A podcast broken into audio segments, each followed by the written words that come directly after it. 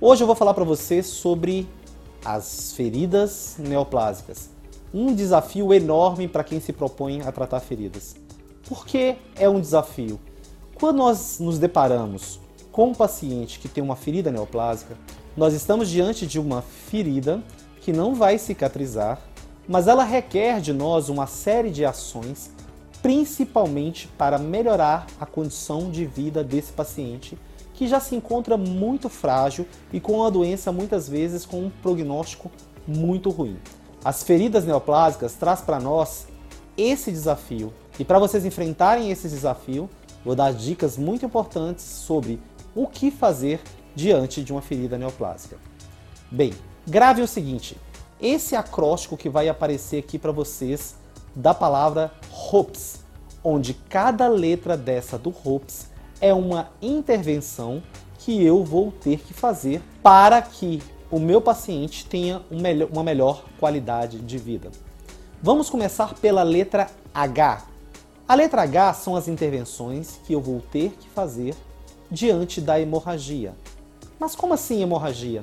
As feridas neoplásicas, elas produzem uma substância chamada fator de angiogênese tumoral.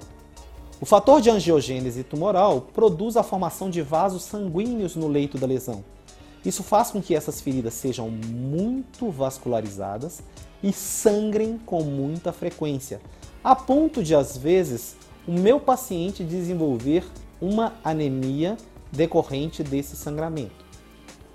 Então, eu vou ter que tomar medidas para melhorar e para estancar essa hemorragia. O que, nós podemos fazer diante de, diante de uma ferida neoplásica que está apresentando sangramento? Nós podemos aplicar, por exemplo, no leito dessa lesão, uma substância de alginato de cálcio, uma placa de alginato de cálcio. Essa placa de alginato de cálcio, esse cálcio presente na sua composição, vai ser liberado no leito da lesão, estimulando assim a hemostasia. Outras intervenções que nós podemos fazer são a aplicação de gelo, de compressas geladas ou a aplicação de adrenalina tópica. Você pode pegar a ampola de adrenalina, quebrar essa ampola, molhar na gaze e aplicar sobre a lesão. Lembrando que a adrenalina ela tem uma ação vasoconstritora. Então aí nós já encontramos três possibilidades de atuação diante de uma ferida que está sangrando. Vale lembrar também, já que eu falei desse fator de angiogênese tumoral, que algumas substâncias não podem ser aplicadas em feridas tumorais. Por exemplo, eu jamais posso aplicar algo que vai estimular a angiogênese. Exemplo, ácido graxo essencial. Esses óleos usados para tratamento de lesões, se aplicados em feridas neoplásicas, eles podem estimular a formação de vasos sanguíneos e assim fazer com que o, o tumor aumente. Vamos agora para a letra O, que é o odor. Para sabermos como atuar diante do odor na ferida neoplásica, nós devemos classificar esse odor. O odor ele pode ser classificado em três níveis diferentes. O grau 1, que é quando eu sinto o cheiro somente quando eu retiro o curativo desse paciente. O grau 2, quando eu percebo o odor quando me aproximo do paciente. E o grau 3 é aquele odor que exala no ambiente. O que, que nós podemos fazer? No grau 1, aquela ferida que eu só percebo o cheiro quando eu tiro o curativo, nós podemos utilizar uma placa de carvão ativado. No grau 2, quando eu tenho aquele cheiro que eu sinto ao me aproximar do paciente, nós podemos combinar a utilização do carvão ativado com o metronidazol. Sim, metronidazol em feridas neoplásicas, eles têm o poder de retirar do leito da lesão enzimas que dão um cheiro desagradável, entre elas uma enzima chamada putrescina e a outra chamada cadaverina. Como é que nós, como nós vamos usar esse metronidazol? Tem várias formas. Vocês podem pegar aquela solução líquida que seria infundida na veia, aplicar no agaze e colocar na ferida, ou nós podemos usar até mesmo curativo macerado dissolvido em água e aplicar sobre a lesão. Eu não aconselho muito a utilização das pomadas de metronidazol ou da suspensão oral, porque eles vão impregnar na lesão, dificultando assim a remoção. Eu chamo atenção aqui porque eu estou falando de metronidazol para utilização em feridas neoplásicas e o metronidazol é um antibiótico. E nós sabemos hoje, através da literatura médica, que os antibióticos foram proscritos. Nós não utilizamos mais antibióticos em lesão por saber que ele não alcança a sua função de combate à infecção e pode acabar induzindo a resistência bacteriana. Quando eu estou usando o metronidazol aqui, eu não estou aproveitando dele essa ação bactericida. Eu estou apenas usando esse mecanismo de remoção dessas enzimas que dão um cheiro desagradável. Então nós falamos que no grau 1 eu posso usar o carvão ativado, no grau 2 eu posso combinar isso usando o metronidazol, eu aplico o metronidazol, deixo ele agindo durante 30 minutos e depois faço o curativo com carvão ativado. Já no grau 3, aquele cheiro que exala no ambiente, entende-se que a ferida que está nessa situação, o paciente apresenta infecção associada, muitas vezes até mesmo com sinais sistêmicos. Então vai ser necessário a utilização de um antibiótico prescrito pelo médico desse paciente, principalmente que tenha ação aí sobre germes gram-negativos. Até mesmo o metronidazol seria uma boa solução, um bom antibiótico. Então nós vimos até agora que eu posso atuar no H, no O. Agora vamos para a letra P, que é o prurido ou dor, porque vem do inglês pain. Vamos focar aqui as ações na dor. O que, que eu posso fazer para melhorar a dor de um paciente que tem uma ferida neoplásica? Hoje nós, por exemplo, temos coberturas que liberam no leito da ferida ibuprofeno. Nós temos uma espuma no mercado hoje, combinada com ibuprofeno, que vai liberar ibuprofeno no leito da lesão e amenizar a dor.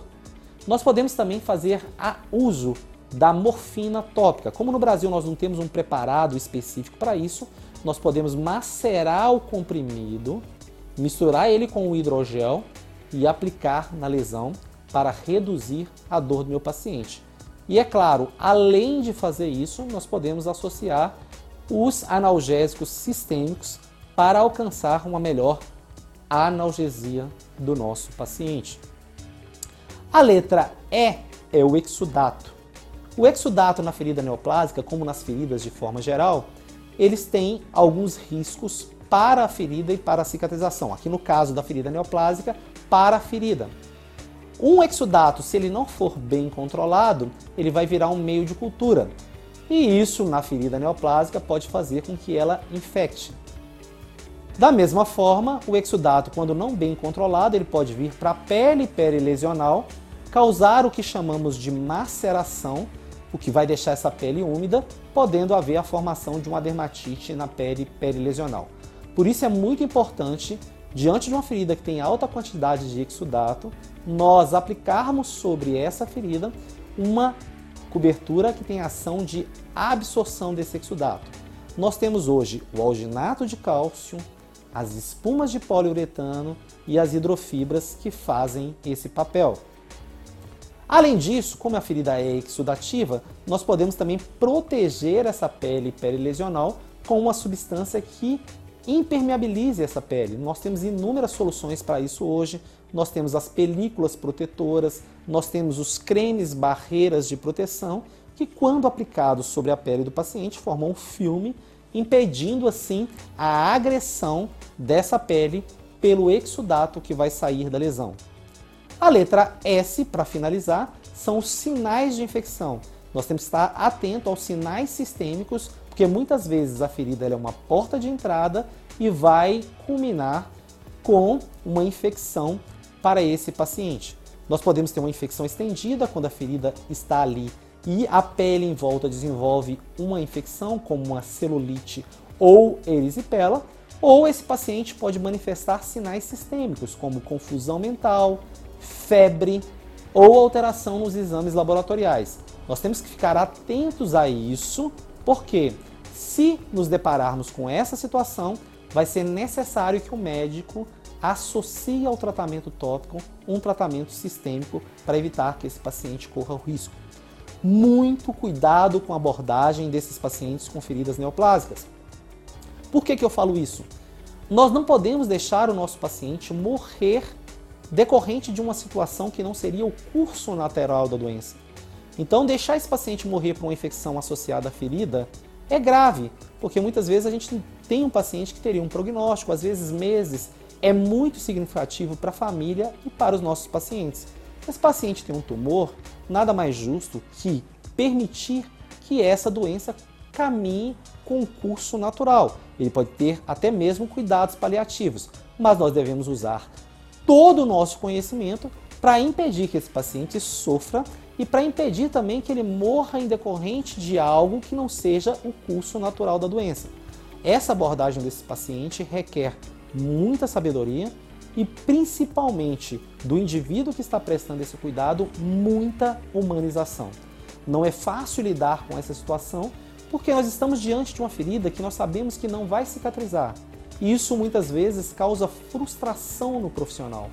Mas a partir do momento que eu uso o meu conhecimento, as tecnologias a meu favor, fica muito mais fácil de aceitar que, embora esteja diante de uma ferida que não vai cicatrizar, embora eu esteja diante de um paciente em sofrimento, eu estou usando o meu conhecimento em prol de reduzir esse sofrimento e isso é muito gratificante.